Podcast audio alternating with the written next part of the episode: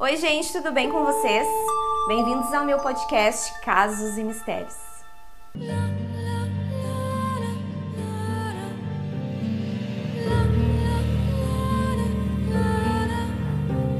Oi, meus misteriosos, sejam muito bem-vindos a Casos novamente. Hoje eu vou contar para vocês a história do serial killer de Goiânia, Tiago Henrique Gomes da Rocha. Nasceu na cidade de Goiânia, em Goiás, no dia 4 de fevereiro de 1988. A mãe do Tiago engravidou dele quando ela era bem nova, ela tinha 17 anos de idade. E logo que ela engravidou, o pai da criança simplesmente abandonou ela, não deu nenhum suporte então o Tiago uh, cresceu sem esse, essa presença do pai. E na época que a mãe dele engravidou dele, ela tentou abortar ele, tomou alguns remédios, porém não deu certo e ela não conseguiu abortá-lo.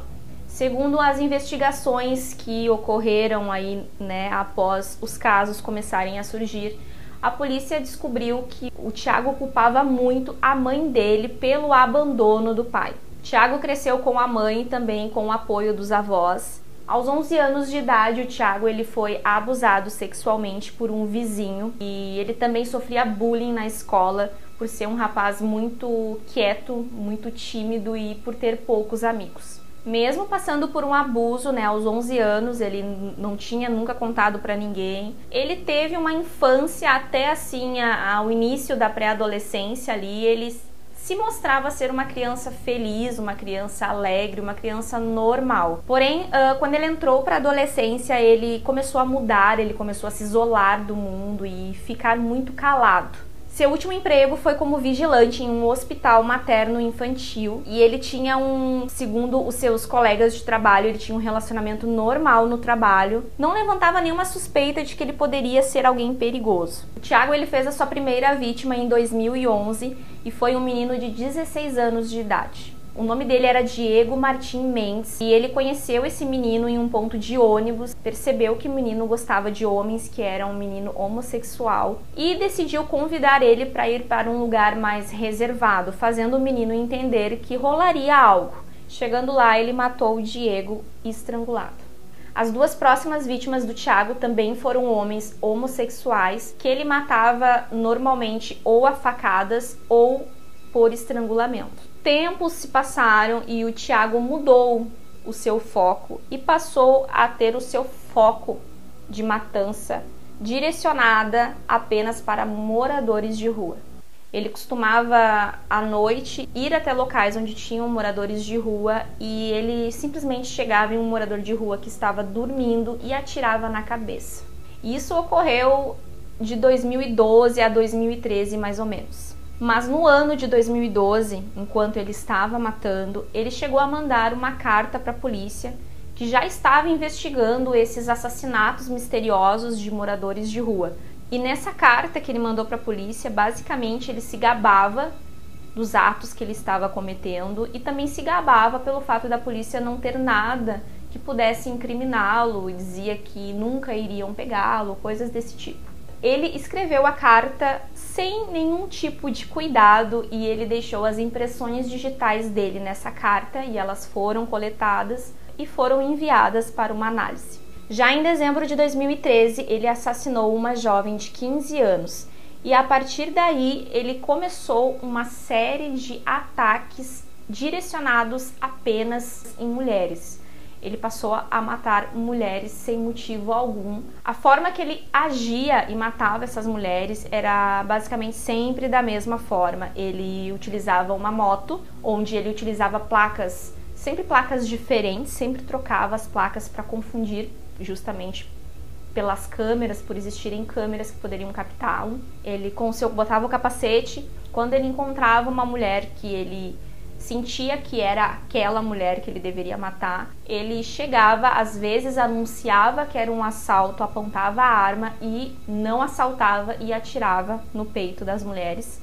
E às vezes ele chegava, apontava a arma e simplesmente atirava, nem anunciava assalto nem nada. Eu vou tentar falar rapidamente alguns dos assassinatos do Tiago. No dia 18 de janeiro de 2014, Tiago atirou em Bárbara Costa, de 14 anos de idade, e no dia seguinte em Beatriz Moura, de 23 anos. No dia 3 de fevereiro de 2014, ele matou Lilian Mesquita, de 28 anos. No dia 14 de março, foi a Ana Maria, de 26. E em 23 de abril, Vanessa Felipe, de 22. Em maio e junho, ele matou mais sete mulheres, chegando a cometer dois assassinatos no dia 8 de maio e três no dia 15 de junho e em julho foram mais duas mortes. O seu último assassinato foi Ana Lídia Gomes, de apenas 14 anos de idade, que no qual mais tarde ele alegou que ela não estava nos planos dele. Durante todos esses assassinatos terríveis, a polícia ela não tinha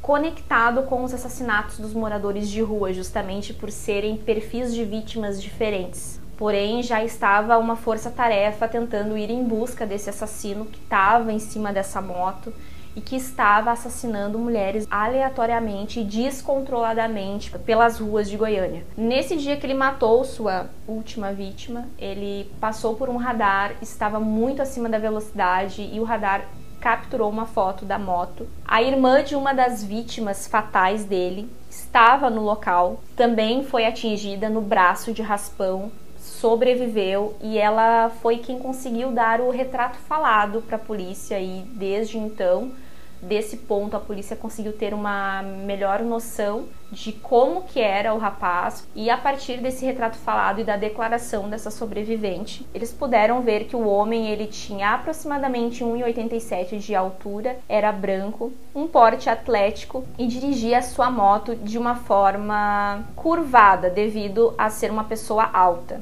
Ele tinha uma moto preta e o capacete também era preto. Foi colocado junto com a investigação, foi colocado junto com as provas, com as imagens das câmeras que já estavam sendo investigadas pela polícia. O que facilitou um pouco para a polícia também foi o fato da moto do Thiago, porque a moto do Thiago tinha alguns itens eu não sei dizer porque eu não entendo de moto, mas é, algumas partes da moto que não eram comuns naquele modelo de moto. Então, uh, era característico da moto do assassino. Então, isso ajudou bastante a polícia na identificação da moto. Thiago, além de assassino, ele também era um assaltante. Ele costumava assaltar mercados, padarias, farmácias. Então, todos esses registros também foram pegos, enfim, dele assaltando e tudo isso colaborou para que eles conseguissem cada vez mais provas desse maluco que estava solto.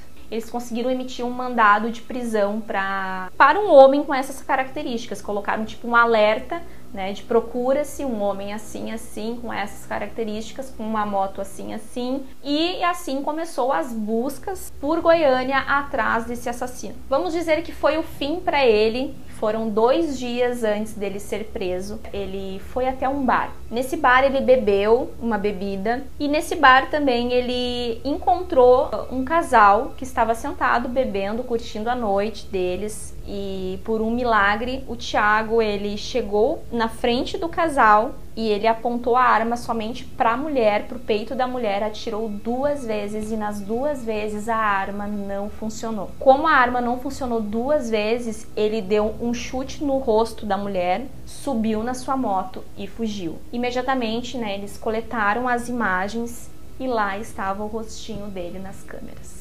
A prisão do Tiago ocorreu no dia 14 de outubro de 2014 e ele foi encaminhado para a delegacia onde ele confessou os crimes. Tiago matou 39 pessoas em um período de 3 anos. Nessa época em que ele matava, ele morava com a mãe e na casa deles a polícia foi lá, fez uma busca para ver o que, que, encontrava, se encontrava armas e mais provas. E lá eles localizaram a arma que ele utilizava nos crimes e que inclusive essa arma ele tinha roubado de dentro do cofre da empresa de vigilância que ele trabalhava e que lá eles nem imaginavam que ele que tinha roubado. Dois dias depois dele ser preso, Tiago tentou tirar a própria vida dentro da sua cela. Ele pegou a lâmpada, quebrou e, enfim, cortou os pulsos. Porém, ele não não morreu, ele ficou bem. E logo depois, sendo filmado, ele declarou ainda que, que não era nada grave, que foram apenas cortes superficiais. Acredito eu que era para chamar a atenção. O Tiago disse para a polícia que ele tinha muita raiva das mulheres e disse inclusive que o critério que ele usava para escolher as vítimas dele era beleza e a mulher tinha que ser morena. Se ele visse uma morena bonita na rua, ele sabia que deveria matá-la. Tiago foi diagnosticado com psicopatia e transtorno de personalidade antissocial e uma pessoa muito narcisista. O delegado do caso disse também que ele tem toque e que isso é muito comum em psicopatas. Ele chegou a declarar em uma entrevista para o canal da Record. Foi de grande ajuda para fazer esse vídeo aqui para vocês. Nessa entrevista, é, o delegado diz, em algumas conversas com o Thiago, né, estando na frente dele em sua mesa, o Thiago não podia ver papéis fora do lugar na mesa do delegado, que ele ia lá e arrumava. Ele tinha um toque muito grande em relação à organização. Isso é um traço muito, muito característico em psicopatas, né?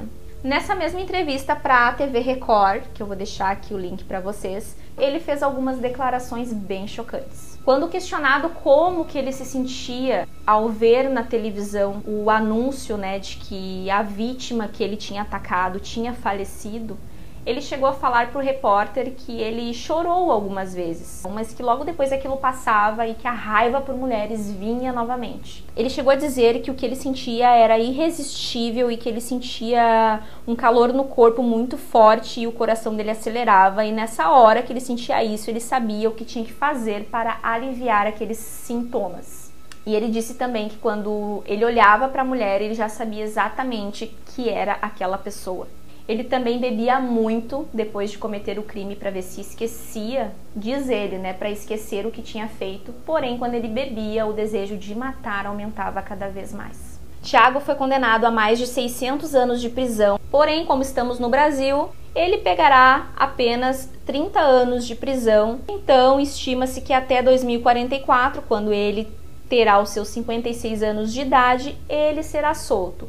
Esperamos que não, né? Que ele fique eternamente preso. O caso de hoje fica por aqui. Se você gostou, já deixa cinco estrelas e confira também o meu canal lá no YouTube, Casos e Mistérios, que tem muito mais histórias para você conferir.